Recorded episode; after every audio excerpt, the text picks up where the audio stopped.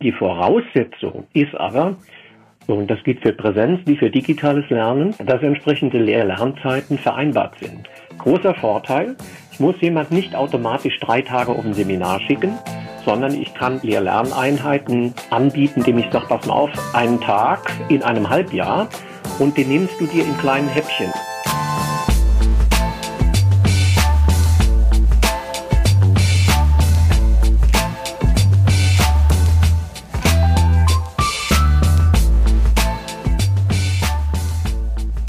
Herzlich willkommen zum Faktor A Podcast. Heute zum Thema veränderte Arbeitswelt, wie Digitalisierung Arbeitsplätze und Anforderungen an die Beschäftigten verändert. Dazu begrüßen wir heute ganz herzlich Klaus Hermann vom Festo Lernzentrum in St. Ingbert. Herzlich willkommen, Herr Hermann. Ja, guten Morgen. Guten Morgen. Ich würde Sie bitten, dass Sie den Zuhörern einmal kurz vorstellen, wer Sie sind und was das Festo Lernzentrum macht. Ja, mein Name ist Klaus Hermann. Ich bin Leiter des Bereichs Forschung, Ausbildung und gleichzeitig auch stellvertretender Leiter des Lernzentrums. Festo ist, wie dem anderen vielleicht geläufig, ein relativ großer Konzern mittlerweile. Es ist ein schwäbisches Familienunternehmen das sich vor allen Dingen schwerpunktmäßig mit dem Bereich Automatisierung beschäftigt und gleichzeitig gibt es einen zweiten Strang. Das ist der Bereich der Didaktik. Dort ist Festo Anbieter von technischen Lernsystemen weltweit. Das heißt, überall an Hochschulen, an Schulen und überall dort, vor allen Dingen auch, wo sowas wie duale Ausbildung oder vergleichbar stattfindet, wird mit Festo Didaktik, Hardware gelehrt und gelernt. Und es gibt sozusagen die kleine Schwester, das ist das Lernzentrum, eine eigenständige Gesellschaft, die sich schwerpunktmäßig mit Personal, Organisationsentwicklung beschäftigt, aber gleichzeitig in hohem Maße auch äh, Forschungs- und Forschungsverbundprojekte koordiniert, teilnimmt in unterschiedlichen Rollen und das vor allen Dingen rund um das Thema äh, Industrie 4.0, also Digitalisierung und dort allerdings schwerpunktmäßig weniger im Bereich Hardware wie die Kollegen von Festo, sondern vor allen Dingen Fragestellungen rund um notwendige Veränderungen von Organisation, Auswirkungen auf die Mitarbeiter Natürlich ist man dann sehr dicht auch an Technologie, aber es hat, wie gesagt, vor allen Dingen diese organisationalen äh, Veränderungen und personalen Veränderungen im Blick. Ihr Thema ist Weiterbildung der Mitarbeiter. Auf den Punkt Digitalisierung kommen wir gleich. Aber wie sind Sie persönlich dort angekommen? Seit wann ist das Ihre Leidenschaft? Oder vielleicht sehen Sie das auch als Notwendigkeit? Persönlich eigentlich schon immer, muss ich sagen, weil ich denke, das ist als zwingender Bestandteil in Gesellschaft, in moderner Gesellschaft vor allen Dingen in einer so schnelllebigen Gesellschaft. Und äh, durch die enge Verknüpfung, die ich einmal als Person, aber die wir auch als Unternehmen im Konzern mit produzierenden Unternehmen haben, wird es jeden Tag deutlich, wie schnell diese Veränderung stattfindet und wie wir überrollt werden, zum Teil mit Themen, wo zum Teil auch Tatsachen geschaffen werden, das darf man auch nicht verkennen. Und Tatsachen deshalb, weil es eingesetzt wird und vermeintlich oder auch tatsächlich zwingende Notwendigkeiten im Raum stehen.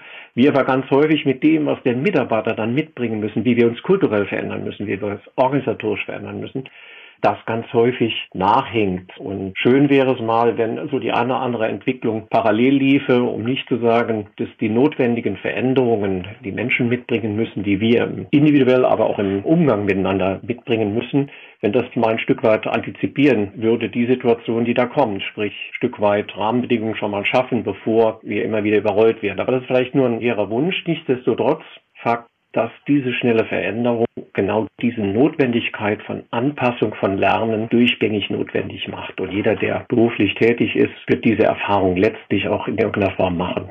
Jetzt haben Sie ja schon gesagt, dass das tägliche Lernen, in, inwieweit verändert sich das Lernen aus Ihrer Sicht klassische Weiterbildungskurse sind es vielleicht nicht mehr. Es wird nicht mehr zwingend am Wochenende sich an einem Ort versammelt, um dann äh, acht Stunden ein neues Thema zu lernen. Und das ist ja auch der Punkt, wo das Lernzentrum zum Tragen kommt. Wie haben Sie da die Entwicklung in den letzten Jahren vielleicht auch an eigener Hand so wahrgenommen? Also ich glaube, man muss zwei Gruppen mindestens mal unterscheiden. Das eine sind die Lehrenden, das andere sind die Lernenden. Die Frage ist auch immer, wenn man so eine Frage beantwortet, was ist zuerst da, Ei oder Henne? Also sind es sozusagen bei Veränderungen im Format, wie man so schön verkürzt sagt, also in der Art, wie ein Inhalt dargeboten wird, wie man lernt, wie man lehrt, Wer treibt denn da und wer ist unter Umständen eher derjenige, der auf Bestehendem beharrt? Wir haben alle immer wieder so eine Einschätzung und ich will gar nicht sagen, dass sie stimmt, aber es gibt so eine Einschätzung, die häufig so durch die Lande kursiert, nämlich mit so Schulerfahrung gekoppelt gerade was so Berufsschule denn auch angeht, wo es denn heißt, naja, da ist man wenig bereit, auch mal andere Formate auszuprobieren und das wäre doch so schön.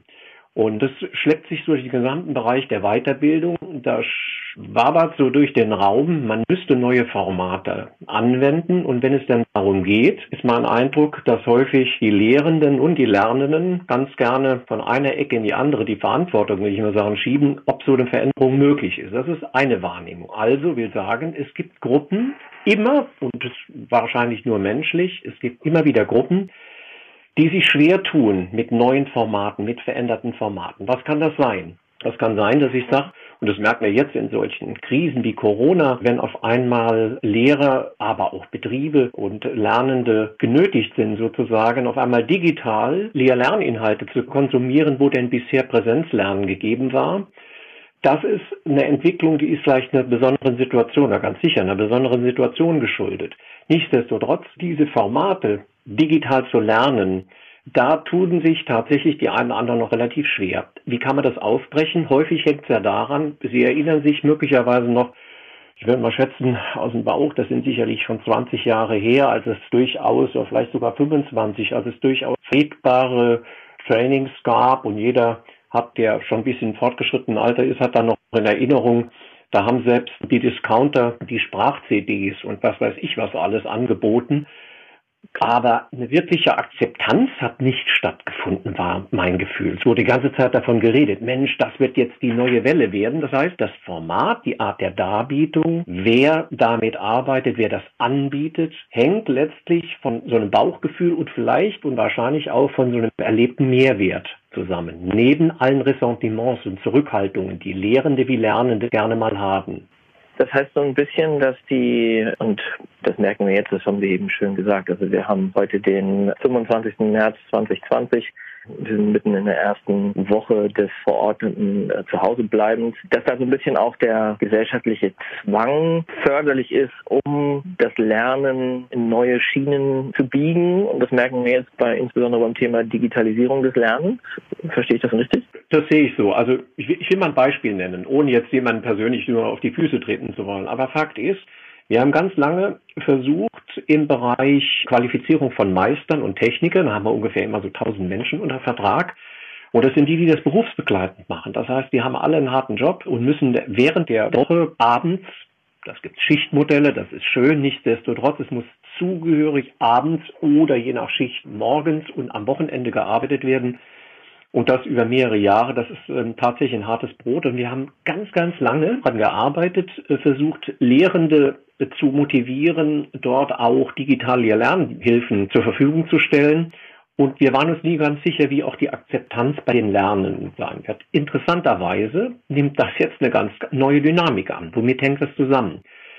In der Situation bisher war es so, dass sicherlich, und das hat, ähm, glaube ich, da muss man vorsichtig sein, das hat bei den Lehrenden, glaube ich, weniger damit zu tun, so eine mangelnde Bereitschaft, mal was Neues zu versuchen. Sicherlich Angst, Unsicherheit kann hier und da mit eine Rolle spielen. Es hat aber auch damit zu tun, zu sagen, Mensch, das, was wir machen, funktioniert eigentlich gut. Das darf man halt auch nicht verkennen, ohne dass es dadurch schlecht wird. Nichtsdestotrotz, es gab und gibt immer wieder so einen ganz hohen Perfektionsanspruch, gerade bei den Trainern, bei den Lehrenden. Das fällt mir auf. Und hinter so einem hohen Perfektionsanspruch dann sicherlich sowas wie eine Unsicherheit, was ist, wenn ich das jetzt digital mache, das Ding ist replizierbar, das kann immer wieder wiederholt werden, das ist in der Welt. Da ist sozusagen auch jeder vermeintliche Fehltritt verbal, wenn es gefehlt wird, ähm, in irgendeiner Form sichtbar durch das, was der Handelnde tut. Das ist immer wieder im Raum und ich schätze, das verursacht extrem viel Unsicherheit. Das heißt so die Frage, wie komme ich darüber, wie funktioniert es? Jetzt merke ich interessanterweise, dass im Rahmen dieser aktuellen Krise, dass sich das tatsächlich deutlich verändert. Also die Angst nimmt ab. Vielleicht, weil viele, um nicht zu sagen fast alle, die in dem Segment unterwegs sind, auf solche Formate mit umstellen. Also es hat einen Trend gegeben und ich hoffe und sehe, dass da die ein oder anderen Vorbehalte schwinden Und das ähnlich wie im Präsenzunterricht. Natürlich kann es sein, dass Dinge mal nicht so glatt laufen und dass der Lehrende wie die Lernende mit dem, was da kommt, nicht so klarkommt. Nichtsdestotrotz, das hat mit dem Format aus meiner Sicht relativ wenig erstmal zu tun. Aber diese Hürde muss überwunden sein. Aber das ist ja auch nur eine Form. Ne? Und diese Krise sorgt ganz sicher für so eine Entwicklung in so eine Richtung. Mal sehen, wie nachhaltig das sein wird und mit welchen Elementen man gute Erfahrungen gemacht hat. Das wird, glaube ich, auch ganz spannend. Der zweite Trend, der ganz stark Fahrt aufnehmen wird, ist, wir haben jeder in seiner Schulerfahrung viele, viele Dinge gelernt, wo wir allzu oft die Notwendigkeit, sprich so eine praktische Verknüpfung und Einsatz nicht gesehen haben und der tatsächlich über Jahre nicht zustande kam. Also da kommt das Thema Bevorratungslernen so zum Tragen. Also die spannende Frage ist, macht es Sinn und jeder von uns wird ganz schnell merken, nee, Bevorratungslernen macht weder Sinn, noch funktioniert es tatsächlich über einen gewissen Zeitraum. Und da bieten natürlich neue Lernformate ganz viele neue Chancen. Also die Chance, dass ich in einem konkreten Arbeitsumfeld sehr kurz und sehr schnell die dann notwendigen Informationen erhalte. Zum Beispiel, wenn ich etwas instand setze, mir eine notwendige Backup-Information fehlt, ich die digital abrufen kann, ich in bestimmten Prozessen arbeite und mir seitens des Arbeitgebers ein kurzes Zeitfenster ermöglicht, da nochmal genauer hinzugucken und sagen, warum läuft denn der Prozess so ab? Was passiert denn da? Welche Produkte werden da erstellt? Das heißt, wir haben die Chance, über eine andere Form der Darbietung sehr dicht an das konkrete Tun des Betreffenden anzuknüpfen. Und das bietet halt eine ganz enorm hohe Chance. Es wird nämlich direkt verknüpft mit dem, was da passiert. Sprich, Bevorratungslernen kann sich zumindest mal an der Ecke deutlich verändern. Also das sind ja so ein paar Stichwörter, kann man tiefer darauf einsteigen, wie wir das macht heute und wie wir das machen können. Da gibt es technisch mittlerweile ganz hervorragende Lösungen, nicht zuletzt auch gestützt immer mehr, muss man sagen, durch KI. Wenn jetzt durch die Krise das Festhalten am Status quo nicht mehr möglich ist, auf der einen Seite aber vielleicht auch, dass die Arbeitgeber sehen, dass da jetzt einem die Chance gegeben wird, beziehungsweise man sie eigentlich wahrnehmen muss, weil sich jetzt durch das viele Zuhausebleiben Dinge einfach verändern im täglichen Ablauf. Was können Arbeitgeber jetzt konkret tun aus Ihrer Sicht? Vielleicht können wir das so als abschließende Kurve nochmal adressieren. Was sollten Arbeitgeber jetzt tun?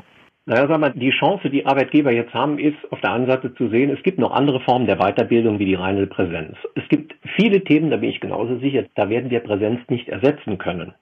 Wahrscheinlich ist genau diese Frage, wie können wir Präsenz und digitales Lernen verknüpfen. Das wird auf Sicht spannend sein. Es gibt heute Lehr-Lernsysteme, da können Sie am Arbeitsplatz direkt verknüpft, idealerweise. Wir haben auch über Forschungsprojekte das auf die Straße gebracht. Es gab ein großes Projekt, das hieß Absist, hatten wir Ende 2016 Kanzlerexponat zugestellt. Das wird gerade auch in der Praxis verwirklicht. Das ist eine Assistenz, die gleichzeitig Lernen auch anbietet. Das heißt, was können Arbeitgeber machen? Arbeitgeber können sozusagen direkt gekoppelt an die Tätigkeit Lehr-Lerninhalte verknüpfen. Die Voraussetzung ist aber, und das gilt für Präsenz wie für digitales Lernen, dass entsprechende Lehr-Lernzeiten vereinbart sind.